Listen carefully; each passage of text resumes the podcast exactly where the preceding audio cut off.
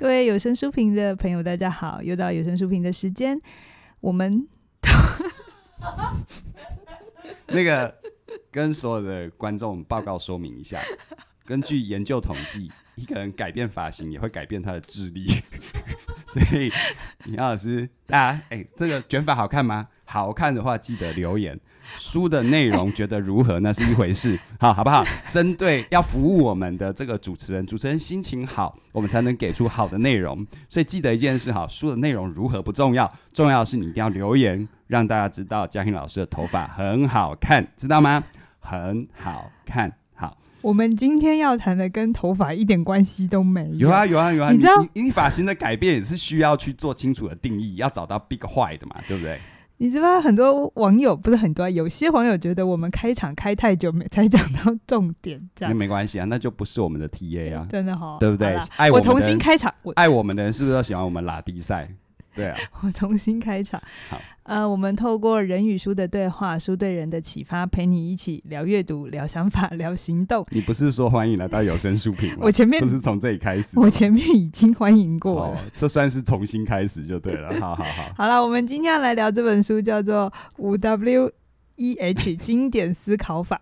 容易获得成果的人都在用，我觉得这个副标题蛮有趣，我们最后再来讲哈。没错，嗯。那五 W E H，我想很多的人都知道这到底是什么。不过没关系，如果你不知道，等一下凯宇也会跟大家说。说对对对。但是思考，我们在有声书评已经介绍过好多好多好多好多本哦。其实不管是我我推荐的书，还是你推荐的书，其实这背后都是思考。为什么我们这么爱聊思考啊？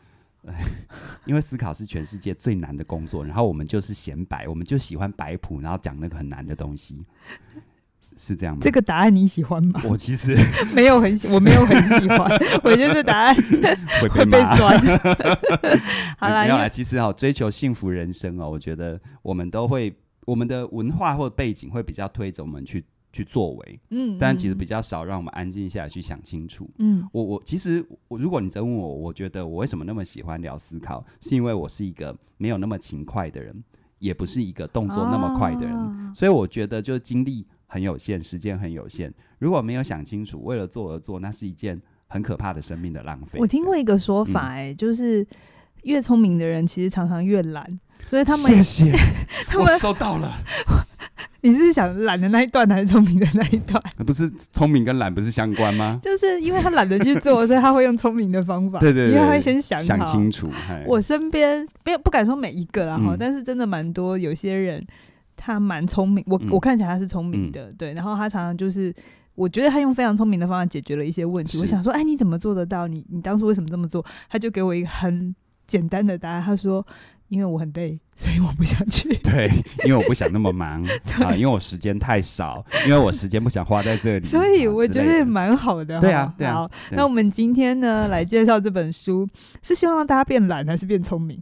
是，哎，我觉得不互斥啊。哦。如果你因为能透过变懒而变聪明，我觉得也很好。嗯、或者你因为变了聪明之后，你可以懒一点，把时间用在享受你的生活，那我也觉得很好。好啦。那如果你变得聪明，然后又变得更不懒。那那还是很好，那怕的就是说你变笨，然后还是懒，那就会不能吃太胖，会不会被杀掉。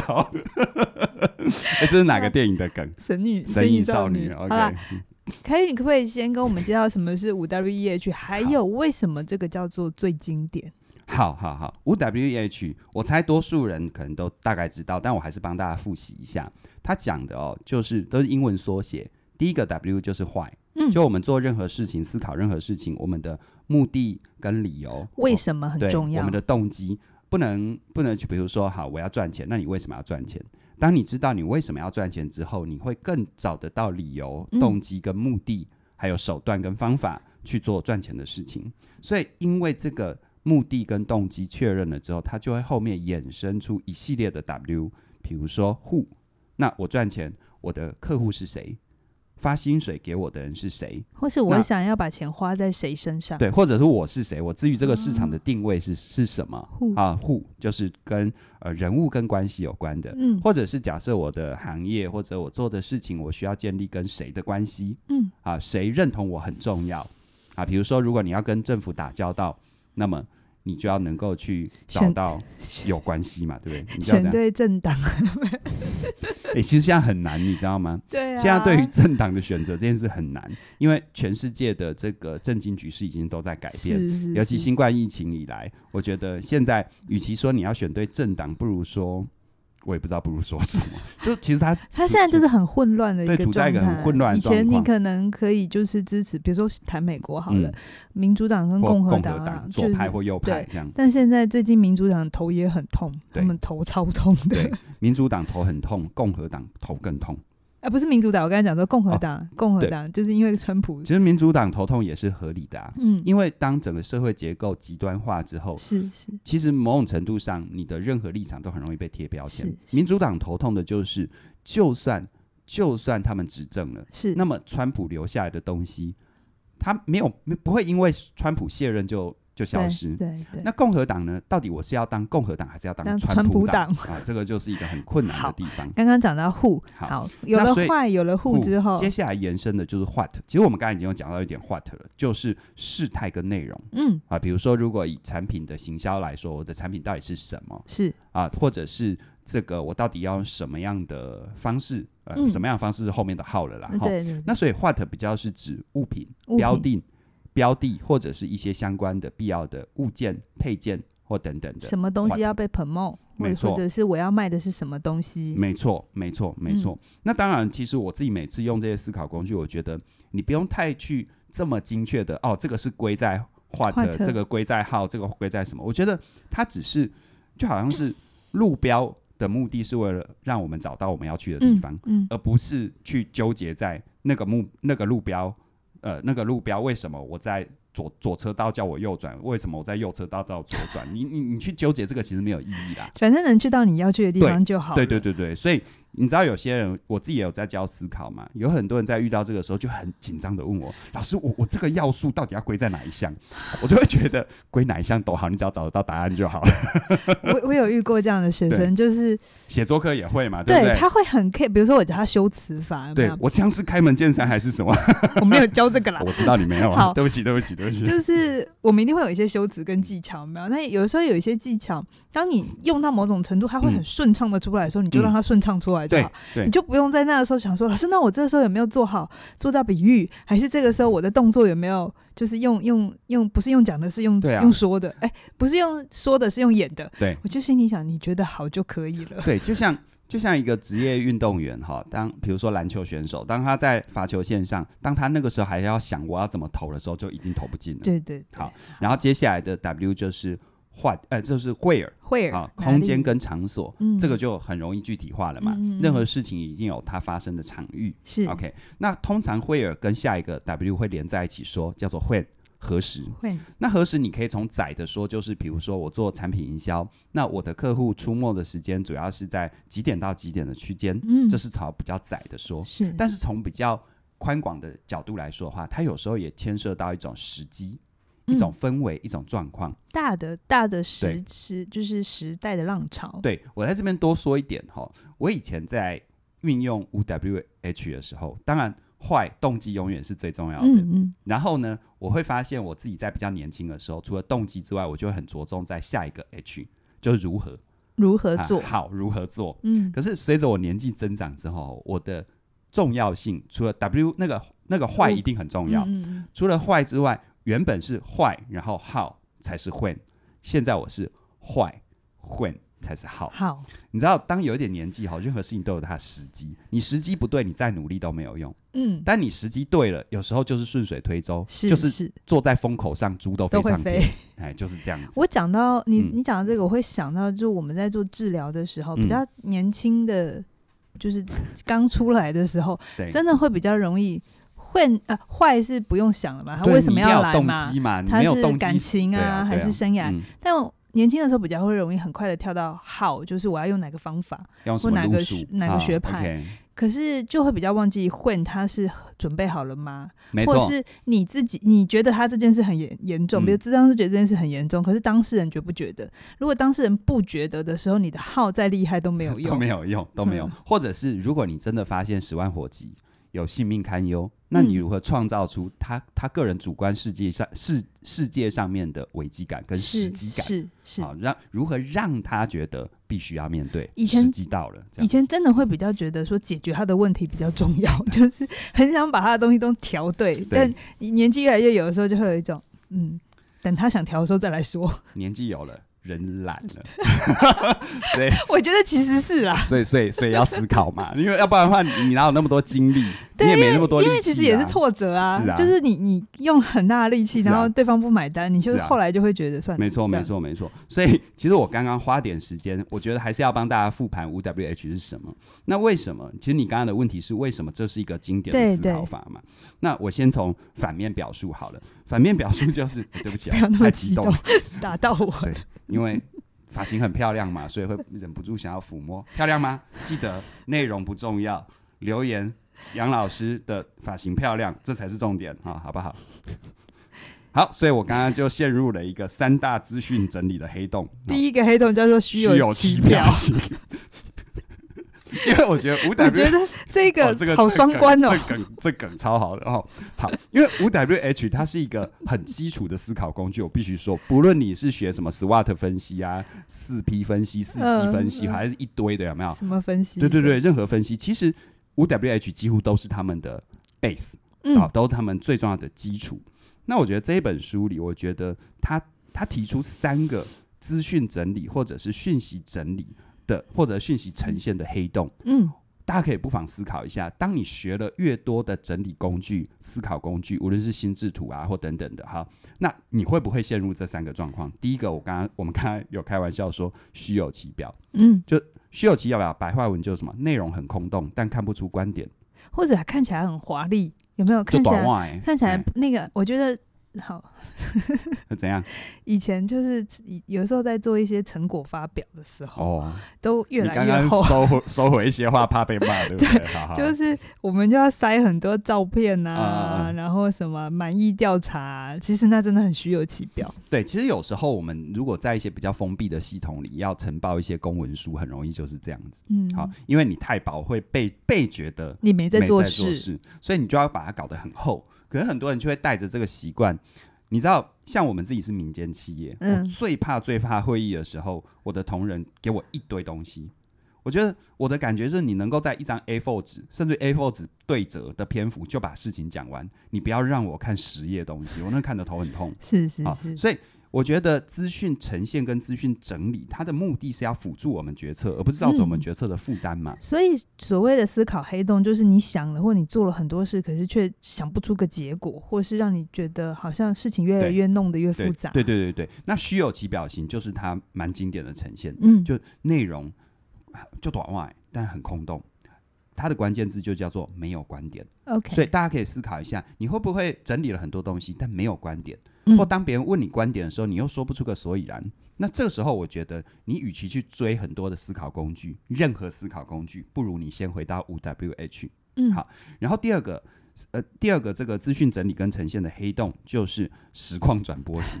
它是运动赛事吗？对，你知道运动赛事它还会勾连你的一个情绪，因为运动赛事本来比较重要就是你随着它的过程。做一个情绪上的抒发嘛，是是是。但除了运动赛事，除了娱乐之外，我们如果是出来做事的，或者你出来解决问题，哎、欸，实况转播很可怕、欸，哎，嗯，那就会造成什么？就是你看哦，我知道你是很会读书的，那在你读书的过程当中，你是不是会提纲挈领？你是不是会提炼出这一这一段这个篇幅的真正重点？就是这整章最重要要记得的是什么？其他都是。跳过就好。那你有没有认识有些同学，他真的很努力，而且他比你努力很多，但是怎么样就考不好？对啊，对啊，对啊。在他们的在那种人心中，是不是他们都会觉得所有都是重点？对。当所有都是重点，就就是没有重点。对。对所以你会发现哦，其实每一个思考的路数，它都会提炼不同侧面的重点给我们。嗯。嗯，可是当你所有东西都是重点的时候，你就没有重点了。我觉得这里面有一个心态，就是他们好像很怕错过什么。没错。然后错过的那个就是很重要。那其实它也意味着，好像他不能相信自己，即便错过了也没关系。没错。所以他就会把所有东西都放的比他还要大。对，而且事实上你错过，或者是当你的起手式。你刚开始人家说 less is more 嘛，对不对？嗯、你刚开始限缩的东西，发现它不能解决这个问题，没办法诠释这个现象，你还是可以回头重新定义问题啊。它是一个可以不断来回的过程。思考本来就是一个流动，而不是一个静态的结论状态，是，是对不对？所以你知道实况转播这大家也可以思考，你会不会常常呈现了很多东西，前面是没有观点吗？再来第二个叫做没有重点。是蛮惨的，对不对？好，那第三个呢？第三个叫做弄巧成拙型。弄巧成拙，弄巧成拙型。我觉得弄巧成拙哈，这种人就叫做说起来有点伤人哦。但我暂时还想不到别的，叫做又笨又勤快。就他真的很努力，你知道吗？你还希望他懒一点，是不是？对，我其实还希望他懒一点。好，我我这种人，我最怕他知道太多思考工具，因为他会把他所有知道全部用上，然后用上之后就会导致一个状况是什么？叫做没有结论，是甚至于他用的 A 工具跟 B 工具导出来的现象跟结论，甚至于是互斥的。你一定有时候我们在在在在读一些论述的时候，尤其我们在呃在这个在学术被养成的过程当中，我们有时候也那那种被养成的过程，是不是有时候也会被指导教授讲这件事？嗯嗯就啊，其实你前你的 A 段跟 B 段，你们背后用的假设不一样，或者是用的研究方法不一样，是啊，对，你怎么放在一起？你就选一个。现在讲得通的用这样子，对啊，好，你你选择讲 A 的时候就选一个 A 讲得通的，选 B 的时候就选 B 讲得通的。但拜托你，那是一篇文章哎、怎么？怎么可以精神分裂？你会有的时候看看一个人写的东西，会比较知道他到底逻辑通不通。嗯、因为他有的时候可能前面是某一种逻辑，没错，后面又到了另一个逻辑，没错。那其实我像有时候学生写这种东西啊，我会说你在你把它拆开，它是两件事，是没有错。所以你看哦，我们不妨回头看看，我们不管呈现任何的报告，或者你在面对任何问题，会不会有这三个现象？没有观点，没有重点，没有结论。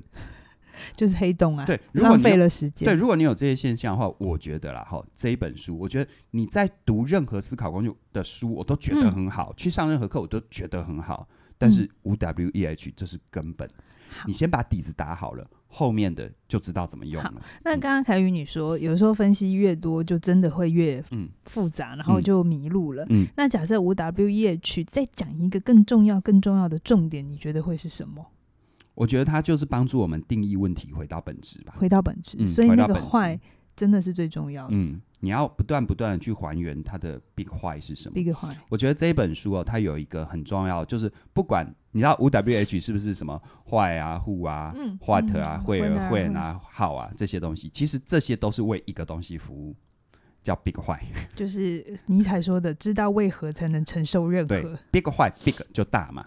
那个大的、那个深的、更具意义的、更具可能更具有情绪动力的那个真正的原因是什么？其实这在我们做个案工作其实也一样嘛。嗯，我们任何个案跟我们讨论他的生生命困扰、心理困扰，我们是不是都要不断的去探寻那背后真正的原因是什么？或者他这个时候让他走进来，或他愿意现在要来面对那个。嗯因为可能这件事情已经存在很久，没错。那为什么他都不动？嗯、是现在才要动？嗯、一定除了时机之外，一定有一个更强的事情发生了。对，比如说，嗯，可能之前他的人际关系也都没有很好，可是他就觉得没差，嗯、反正我一个人也过得很好。嗯、可是突然他生命中出现了一个他很喜欢的对象，他不想一个人了。他就突然这个坏变得很重要。嗯，他原本不想努力，就算 low 了，是不是？哎，今天为什么一直要玩这些梗呢？真的是，他们有些人不知道上楼的意思。没关系，不想努力。呃，Google 搜寻不想努力，你会有一系列这个梗的讯息。好，好，所以他就想努力了，他就想，他就想努力了，他就觉得呀，我这件事重要。所以那个坏就是那个目的，嗯。我也常常觉得目的很重要，是。可是他会不会在目的上面，我们也常常也会同样跟刚刚一样，就是嗯、呃，为了思考而思考，那一样也是为了目的而目的。对啊，会啊。所以其实呃，我自己的经验就是，我要面对任何状况，通常五 WH 真的这个真的哈，它不是一个，你知道整理这种东西，它绝对不是一个很优美的动作，跟我们在想象当中所谓的思考，坐在咖啡厅。呃，喝一口咖啡，然后就像周瑜跟诸葛亮一样，有没有羽扇纶巾？然后把策略写在手掌上那个。你讲的好历史哦，我都会觉得就思考像是一休和尚，只要坐下来，然后走去。你讲的好童趣哦。我们讲一些比较近代的好不好？就是那个，比如说，比如说欧洲文艺复兴那个什么，大家沙龙有没有？啊，一堆文人雅士 那边。好，哦、好了，靠腰要到底要讲什么啦？好了啦，大家都会觉得是很优美或很快的事情。对啦，好，好，好，我知道了。现在现在是不是有很多新创育成中心？哦、然后都设计的哦很漂亮，很现代感。然后沙发什么，就一堆很 smart 的人，嗯、然后这边聊事情，拿着平板，拿着荧幕那边哦有没有？哎，我觉得就哦，呃，就这样了吗？没有，其实没有。真正思考，他就是像我们在学校读书一样。哦，这五 W H，你就是拿张纸跟笔，你坐下来一个一个爬，一个一个写。他刚开始无聊到你觉得自己像小学生在写填空题，嗯，但是你就是必须这样，因为我的经验是，任何你想要面对的事情，如果你没有清楚的定义，你就会造成一个状况，叫做你可能努力了，但是你却不知为何而战，嗯，再不然就是你可能努力了，但完全画错重点，然后。到最后的结果就是我常常说的，越努力越挫折。是，我觉得多数人会越努力越挫折，哈，到最后就不想努力嘛，然后就上了。不是啊，多数人会越努力越挫折。我觉得真正的关键不是他努力错了，是他没有思考，他没有真的去找到他这个做这件事情的真正的坏在干嘛。然后他没有思考，通常的原因又是他对思考有一种奇怪的想象，是他完全没有联想到，其实思考它是一个，他刚开始的时候是一个。是一个，是一个思考需要大脑，可是思考刚开始的时候，它没有那么需要大脑，它比较需要你打开感官，然后去，比如说你看惠儿跟惠，嗯，那个不是我们坐在原位想想得出来，嗯，你是不是要去进入那个现场？我觉得思考它其实不是一个做一次动作会完成的事情，它其实是一个很长的过程，然后有的时候是你想一想要做一做。然后进入到生活里，然后你会有一些体验，啊、然后你再回头想一想。没错，没错。嗯、所以刚刚说的哈，我觉得其实透过五 W H，它都是在帮我们回答那真正重要的动机。那反反过来说，我们如果没有找到真正真重要的动机，比、嗯、如说我为什么要学习，我为什么要赚钱，我为什么要跟这个人关系弄好，或者我为什么要离开这一段关系。你没有弄清楚的话，它很容易造成三个现象。嗯，第一个现象叫目的的虚无化。目的虚无化。对，什么是目的的虚无化？如果放在我们真实生活里，比较容易发现的就是，你有没有曾经待在，或者你现在就待在那种停止思考的人身旁或组织里面？嗯，就大家好，就有一套约定成熟的系统啊，初一十五、初二十六就要拜拜。可是没有人，没有人真的去知道为什么我为什么要拜拜，或为什么要这样拜。或者我到底拜的是什么？很多民俗都是这样啊，嗯、就比如说哦，呃，怎么样就不能就快过年了，就会有很多奇怪的规定，有没有？对啊，就所有人都是这样子想的，啊、然后都没有想过为什么要这样，或者时代已经不一样。对，这就是目的虚无化嘛。我还听过一个奇闻异事，就是好像在一次世界大战的时候，呃，好像是英国还哪一个国家的空军，那个时候都是双翼螺旋桨那种古董、嗯、古董飞机，有没有？零式吗？他们零式是二次世界大战、哦、日本很厉害的零式战斗机，好，但一次世界大战就那种我们看老电影那种双双翼的螺旋桨，哦，有没有那种双翼的哈、嗯、那种螺旋桨？好像是英国还是哪一个？他们在空军的那个基建维修，他们当年就要 SOP，因为毕竟那是很危险的事情。嗯、他们基建维修当中有一个标准程序，你知道是什么吗？是要拿沾过。好像是骆驼尿还是牛牛粪的的抹布，然后擦飞机的椅子的椅子，对，你会觉得就驾驶座的那个，对对对对，所以他坐在尿上面，对对对，但你会觉得很荒谬，但是这个这个荒谬的事情其实持续很久。那你知道后来有后来好像我我在哪里听过，有点忘了。但是如果我说错的话，帮我纠正没有关系哦。就是他们后来你知道为什么要这样吗？是因为找不到尿跟因为英国不是不是不是，因为英国那个时候是全世界很多地方有殖民地嘛。对对。那英国的气候比较潮湿，嗯。然后当他们的飞机等等可能到一些比较极端气候，比如说沙漠，哦、比如说北非那些地方的时候，太干燥会裂掉，太干燥会裂掉。所以像。好像骆驼的尿还是牛粪怎么样子？它保湿力很好，然后味道又没那么重。不是，我觉得驾驶员好可怜哦。你不要用现在的观点嘛，好，好不好？所以这就是为了这件事，然后就被留下来了。对，就被就被被就被留下来，然后然后不管到哪里，没有人质疑过这一条。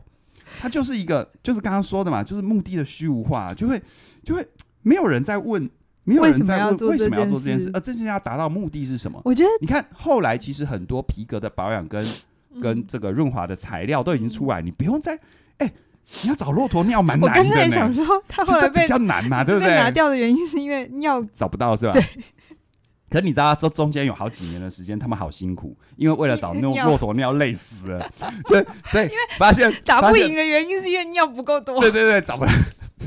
好了，这个是我们后面胡扯的，然后，所以这就是目的虚无化，就是你你你问你自己，你你在的环境组织或者你自己在面对人生，会不会有这种状况？就是你你没有在问为什么？可是有的时候，我说真的，比如说我以前在比较封闭的组织，嗯，你就算问了为什么，所有人都叫你闭嘴，不要问。对呀，因为封闭的组织，他最害怕有人会思考啊。对啊，对啊，因为思考就会带动改革，而改革的话，这封闭组织原本的既得利益者就会受到伤害啊。对啊，对啊，像我有时候去银行，比如说，呃，汇款要有一张先提出来，然后再汇去给别人，嗯，但是我就会在想说，我今天汇给别人，不就代表我提出来了吗？对啊，为什么我要我要多写一个东西，对不对？对对对，那个就是，当然我我可能。可能他你们在银行业，你们会知道等等，但是我记得有些银行银行就不用了，对，但有些银行就继续留着，对，这样子。好，嗯、那第二个状况就是什么？刚刚说的是目的虚无化嘛，第二个状况就叫做手段目的化。什么叫手段目的化呢？就是刚刚说，就是跟刚刚说的也很像，叫做为了做而做。第一个目的虚无化叫做没有人在问为什么，嗯、真正重要的事情是什么？我今天做这些，或我这么想要为什么目的服务？而第二个就是会为了做而做。嗯，那为了做而做呢？当手段目的化，其实我刚刚讲那个骆驼尿好像有一点是手段目的化了哈。它其实都是环环相扣的。我觉得这你不用这么明确的。我觉得这两个很难分呢，就是其实两个都是。达不到你要的结果。如果以书名来讲，就是你达不到你要的结果。无论你是为了做而做，或是别人跟你说就这样，你就照做，你从不质疑。没错，其实都是一样的。没错，嗯。所以你看哦，就像有时候，像有些像我以前在业务单位，有些表格管理，当我们没有再去，当我们没有再去思考为什么要做这件事情的时候，它就会变成是一种。它就会变成一种形式主义啊！我想到了，其实手段目的化就是形式主义。我觉得就叠床架屋啊，对，我最常看到就是叠床架屋，有一点是拿一个拿一个另外的框架堆上去，不一定诶、欸，有的时候就会变成嗯，旧的东西先拿不掉。对不对？哦，然后可是新的人又想要加东西，所以旧的也要做，新的也要做，我懂，就是就会变成，它就真的是越来越多程序，然后就是在零件上面加零件，但是没有去了解，我知道到底要达到什么目的，搞不好把它零件整个换掉就是有的时候会变成，特别是在组织课程越多的地方，嗯，那有就是你会。就所有人都规定说就只能这样，啊、然后你知道最后，比如说很多单位到最后他的专业都没有在做，他全部都在写文书资料。是啊，所以所以你看哦，有很多单位为什么文员需要那么多？我常常也是觉得很不可思议。嗯，都已经什么时代了，嗯，对不对？好，那最后一个状况就叫做目的的抽象化。目的的抽象化最容易呈现出来的状况就是，比如说呃，我们要进行一套客户体验的改善方案，它的目的是什么？提升客户体验。来，请问一下，他有没有回答问题？没有。但你你能说这个回答错吗？我觉得这种目的抽象化到最后都会变成标语跟口号。没错，大家都是走过场嘛，就他就没有真。细致的，你到底要做什么？叫做让你的客户更满意。对，可是当你整理清楚你真正现场的五 W H 之后，你就会发现哦，目的的抽象化，这是有效的，可以防止的。因为你就会知道哦，所谓的提升客户体验，就是让我的客户打电话进来的时候，在三次铃响之内接起电话，然后在五分钟之内至少给他一个他阶段性还算满意的回复。哦啊，然后在。三天之内，我我我让他有下一步的这个回应跟动作什么之类的，你会发现这一切就会变得很明确。嗯嗯。然后这样的一个明确，它就比较不会造成另外一个循环式。你看哦，你刚刚说的叠床架屋，就是用用规定来补规定，欸嗯、而没有去问说啊，这规原本的规定到底要嗯达到什么目的？嗯、那这一切的背后，其实就是我们有没有把这些相关重要的，我们说定义问题。问对问题才会能找得到找得到答案嘛？但问对问题之前，你要先弄清楚真正的状况是什么。嗯，我觉得这是五 W H 当中，我觉得它最大的价值啊。是，嗯、是。好，最后我们来谈谈行动。如果说这本书我们要运用回生活当中，开玉，你有没有什么建议呢？我觉得运用回生活当中，他书里面提到一个蛮经典的例子，我们也常讲，嗯，就是讲卖电钻嘛，嗯，对不对？我们卖电钻，其实我们要诉求并不是这个电钻多厉害，转速多高，然后它的它的钢材多好，电池的耐用性有多好，不是这个。我们要卖电钻，我们是要让我们的消费者知道，或者是感受到或相信，我们能够让他打出他想要的洞，洞对不对？嗯、但是哦，如果只到这里，我觉得是不够的。嗯、我觉得 5W H 它这本书哈、哦，那你可能镜头看不到，它里面提很多案例，然后有些都有这种这种流程图式的分析哦。它针对这个事情呢，它就会它就会让我们一层一层思考，比如说。对于想要买电钻的人，第一个答案，比如说，当一个人说我要买电钻，如果你要了解这个现象，你第一个问题要问什么？嗯，我要买电钻，就是那你买电钻要干嘛？对，你为什么要买电钻，对不对？其实这是我们的训练，但你有没有发现有些人哈，当他他，他就会带他说这一排都是电钻，好，或者是他就会就会说，就会开始假设。呃，如果你要钻的是大洞，要怎么样？钻的是小洞，是要怎么样？先不问你为什么要要要买。对，其实有时候最基本的问题是，哎、欸，我想要我想要买房子。你第一个问题是，那你，你想要买什么样的房子？你为什么要买房子？嗯，你你为什么要买房子？或者你买房子要干嘛？嘛这种叫做不不用经过大脑，但是是一个正确的问题。嗯，你知道？因为我发现很多人都先跳过这个，嗯，直接问自己假设对方应该关心的。哎，你要买多少钱的？对，区间在哪里？对对对对对，地段在哪里？哪一区的房子？什么之类的有没有？嗯，你可能可以可以问他说，那就是你先回到对方的动机。所以我觉得这个思考方法，他就是说，呃，你想要买电钻，你为什么想买电钻？嗯，那下一层就是什么？因为我想要打个洞。嗯，那很多人也就到这里了，对不对？但为什么他要打洞？他打洞要干嘛？嗯，他在墙上打洞，跟他做木工的打洞是不是不一样？嗯，对不对？好，比如说他想要打洞，是因为他想要做个衣架，那他为什么要做衣架？因为他因为他衣服没有地方挂，这是一种说法啊。因为他想怎样？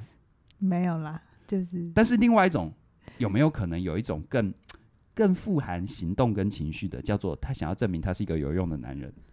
或者他想要弄给他女儿一个漂亮的小房子之类的，他想要给给他孩子一个童年记忆当中可以被留下来的纪念品，因为线上游戏可能留不下来嘛，对不对？没有，是爸爸打不过线上 游戏，对之类的之类的。所以，所以我觉得，我觉得我自己在读这本书，他给我最大的感动，虽然五 W H 是对于很多事件。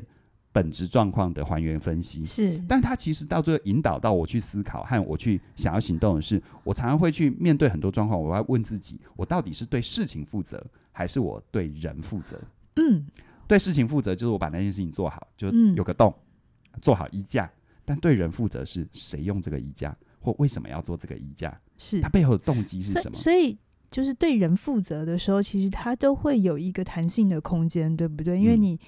嗯呃，对人负责，有时候是要只设于情感。我觉得不只是弹性的空间而已啦。嗯，我觉得对人负责就是，你看哦，像现在时代的眼镜，比如说医生好了，现在 AI 的技术，医生看 X 光片或者看核磁造影的东西，用 AI 来看，其实有时候正确率会比人类医生来的高。对对，可是因为。让 AI 来讲说你离癌了，实在是太太可怕了，所以所以这里讲的就是哈，其实你看哦，如果是这样子的话，如果医生他是他的内心核心价值是对事负责，你会发现他很容易被淘汰，因为他因为他判断那些骗子的正确率会只会比 AI 差，差而且差距会越来越远。是，可是如果他是对人负责呢？就是他就是要让病人是可以接受。他真的离癌，而且是有信心去面对这个癌症，他的说法就会很不一样。所以其实任何任何我们在看待任何现象都是一样。今天你要做一个产品，今天关键不在于那个产品多好，而是用这个产品的人，嗯，体验如何，感受如何，你满足他心里的什么，这个才是对人负责。然而你看回头来看这本书的副标题叫做“容易获得成果的人都在用”，嗯。什么会在乎成果？是人在乎成果，还是事情在乎成果？人呢、啊？只有人会在乎成果，所以你会发现有些人他能够更容易的完成目标，他能够更容易的活出自己想要的样子。我觉得他这背后有一个东西，是他关怀的，他关怀的是这事情背后的人，而不是只停留在事情上面。是是，所以我自己就会觉得，就是说这五 W H 哈，它的一个，它是一个真的超基本的思考工具。基本到有很多人，我相信会忽略这本书。是，但为什么我要拿出来讲？那当然，日本人写的书哈，有时候很细致，但是太细致。